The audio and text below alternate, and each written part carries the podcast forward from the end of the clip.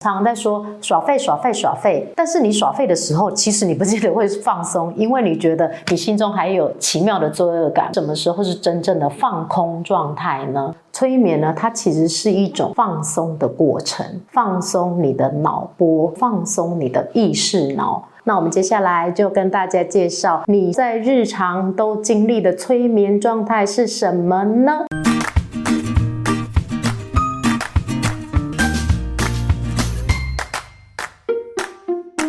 嗨，大家好，我是凯莉，我是催眠师，不是魔法师哦。那我们今天要来跟大家介绍的是什么呢？我们上一集啊有跟大家说啊，催眠它呢是不会控制你的，你也不会睡着的。那催眠到底是什么呢？催眠呢，它其实是一种放松的过程。那放松什么东西呢？放松你的脑波，然后放松你的意识脑。让你呢在意识呈现休眠状态的时候，进入到潜意识，可以去做深层的疗愈效果。好，那我们接下来就跟大家介绍，你什么时候在日常都经历的催眠状态是什么呢？那我们跟大家介绍的是啊，我们在脑波的第一层情况呢，上集有提到的，在意识很清醒的时候，你整个脑子都非常活跃、非常理性、非常逻辑、非常的有线索去思考。当一个调查局侦探的时候，你的脑子一直在动，一直在动。对于世界的所有一切，你无感接收进来的所有的资讯，都在你的大脑里面乒乒乓乓、乒乒乓乓计算之后输出出去。成为你的经验值之后，输出出去的那些作为的这一个运作的过程，其实就是都在贝塔波的时候。这时候的你呀、其实是非常的有警觉心，然后呢，有魄力、有行动力、有执行力、有计划性、有规划力，各种都是经由你的脑去层层叠叠的计算出来的情况之下，意识脑去计算出来的情况之下。达到你最后在人世间身为一个地球人，你要达到的目标。那但是是呢，当我们的意识比较放松的时候，它从很焦躁不安，或者是有很有规划的状态，降到第二层的时候是阿法波。那当阿法波的时候呢，是在日常你经历到哪一些事情呢？阿法波呢，就是浅层的催眠状态。当你感到专注而且放松的时候，特别的容易进入到阿法波的状态。那什么时候是你放松且专注呢？第一个时候就是你做喜欢的事的时候。你做喜欢的事的时候，例如看电视、看电影、看书。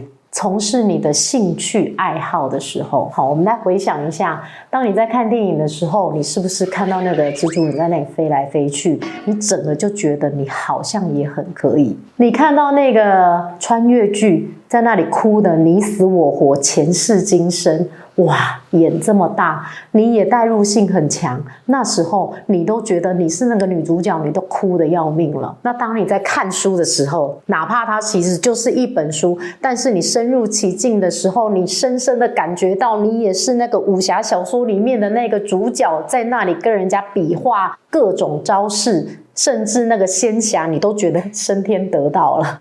那个时候你已经不是你了，对吧？不然你为什么会哭呢？哦。那个时候，当你从事你喜欢的事情，当你在全然的放松的情况之下，又很专注的去从事一个需要酝酿情绪放松的时候，然后去投入的东西的时候，你其实就已经进入了阿法波。这是第一种情况，你忘了你自己在哪里。第一种情况就是你做喜欢的事的时候，然后再来呢，第二种时候是什么时候呢？就是当你放空的时候。放空什么东西？就像我们第一集所说的啊。放空你的意识脑的那些焦躁不安、规划逻辑，还有各种思维的情况之下，把它放空。放空的情况也是放松。所以有时候啊，我们常常在说耍废、耍废、耍废。但是你耍废的时候，其实你不见得会放松，因为你觉得你心中还有奇妙的罪恶感嘛。可是什么时候是真正的放空状态呢？我们来举几个例子。第一个，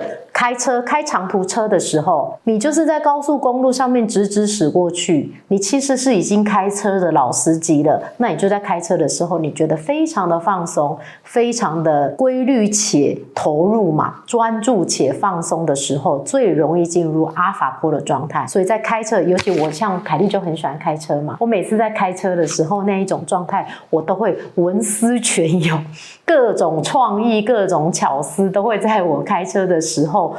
蹦蹦蹦蹦跑出来，因为那时候我的意识脑已经开始渐渐的休眠了，而我的直觉非常的旺盛。就是在那个时候，我的潜意识已经很长在那个时候有探出头来跟我 say hi 了。那除了开车的时候，还有什么时候呢？你在做白日梦的时候，下午的时候，你觉得昏昏沉沉啊，刚吃饱饭。然后想睡又不想睡，然后又还没有上班的时候，望着窗外的时候，你正在做白日梦的那个时候，你的意识其实也是有点休眠，因为你有点小累，可是又还没全累，然后又心里头惦记着等一下又要上班的事情，正在做白日梦的时候，那时候也是阿法波的时候，所以你心中有各种奇妙的想象。OK，然后还有什么时候呢？闲晃。你到处闲晃啊，闲晃来闲晃去，可能其实是漫无目标的闲晃。例如在公园走路，或者是诶，你今天就是要走两万步，你就走了一万步，就在走路。你仅仅就是在走路的时候，你的脑其实不太用运作，所以你在走路闲晃的时候，你光看到大地美景，还有看到那些花草树叶，你都会觉得有奇妙的宁静感，甚至有时候还会有奇妙的万物合一感的时候，那时候你也是在阿法波的时候。好。那还有什么时候呢？你闭目凝神的时候，当你觉得想要有一点累累的，那你想要休息片刻的时候，你眼睛闭起来，其实那三秒钟或五秒钟，你可能就已经进入了阿法波的状态。那当然还有我们最常使用的冥想。跟静心。那当我们在，就是我们如果有学命理的话，或者是有学占卜的话，或者是我们在拜拜之前呢，其实都需要先静心的那个静心的时刻，借由呼吸的一个平稳，让你的心静下来的那一个时刻，其实我们也都是在自主的进入到阿法波的状态。因为啊，我们冥想的时候就是要进入内在嘛，对不对？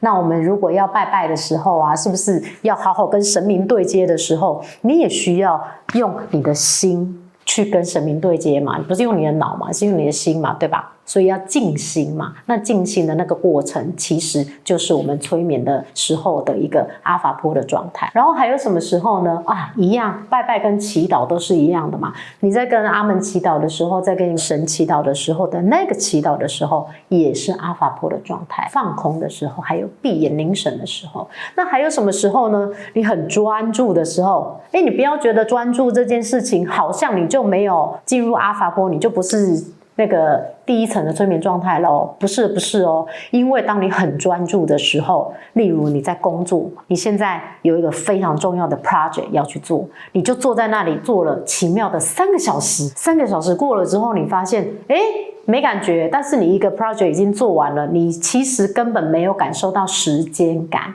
这个时候。你已经进入了阿法波的状态，而你却不自知。当你专注的时候，还有呢，当你上班上课的时候，也是上班的时候。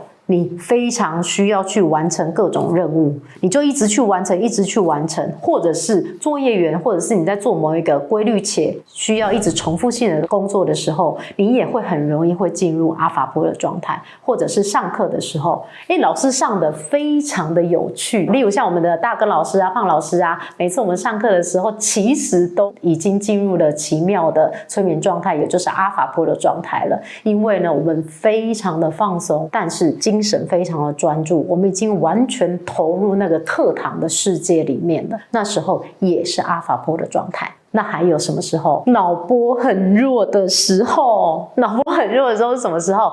恋爱脑的时候啦。所以很多人都说啊，恋爱啊其实就是被催眠的过程。是啊，是啊，因为你脑波实在太弱了。你在那个时候啊，你已经忘了你是谁。你看，他又是你喜欢的事情，他又常常呢会让你闭眼凝神去想象各种美好的画面，他又让你很专注，因为你心里只有他。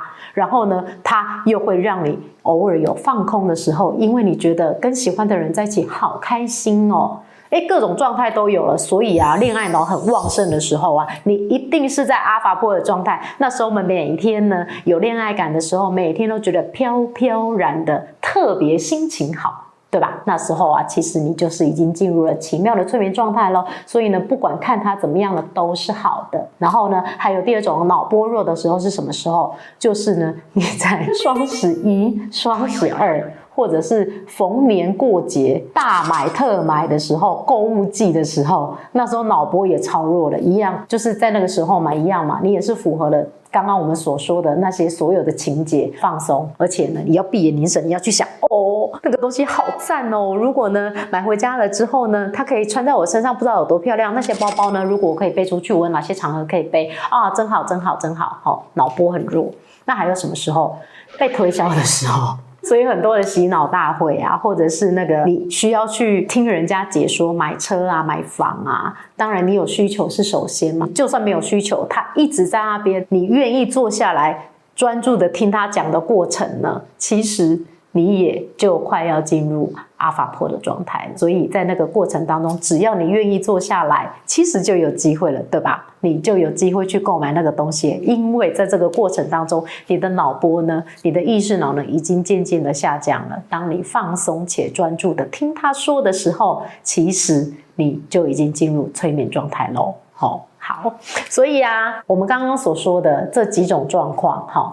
当你放松的时候，做喜欢做的事情的时候，还有呢，当你放空的时候，还有当你闭目凝神跟专注的时候，都会造成你脑波比较弱，意识脑会稍微下降的。这个时候呢，都是我们的第二层的那个脑波状态，也就是意识脑已经渐渐的开始休眠了，已经进入到了我们的催眠状态，浅层的催眠状态了。在这个时候，嗯，没事啦。反正你知道就好了。我们以后也会教大家如何解催眠。那接下来我们下一集要跟大家介绍的呢，就是当你脑波很弱的时候，你要如何去了解自己，在那个时候可能被超级业务员置入行销了呢？那我们下一次见喽，拜拜。